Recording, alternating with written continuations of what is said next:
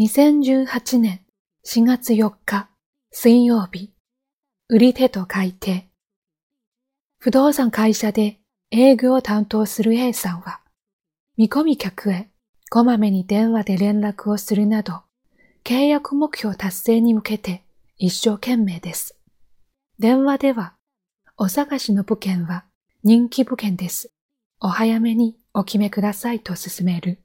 推しの営業を心がけていました。しかし、相手が電話に出なくなったり、他の会社と契約してしまうなど、成果につながりません。ある休日、A さんは用品店へ入った時、どのような服をお探しですか？と、頻繁に声をかけてくるスタッフに苛立って店を出たことがありました。その際、自分もしつこく電話をしてお客様から迷惑がられていたのではないかと思い立ったのです。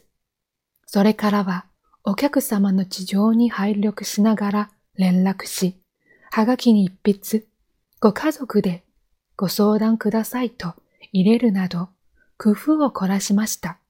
それからは A さんを訪ねてくる来客が少しずつ増えていきました。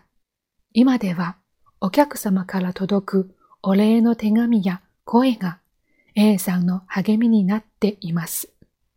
今日の心がけ、お客様の立場になってみましょう。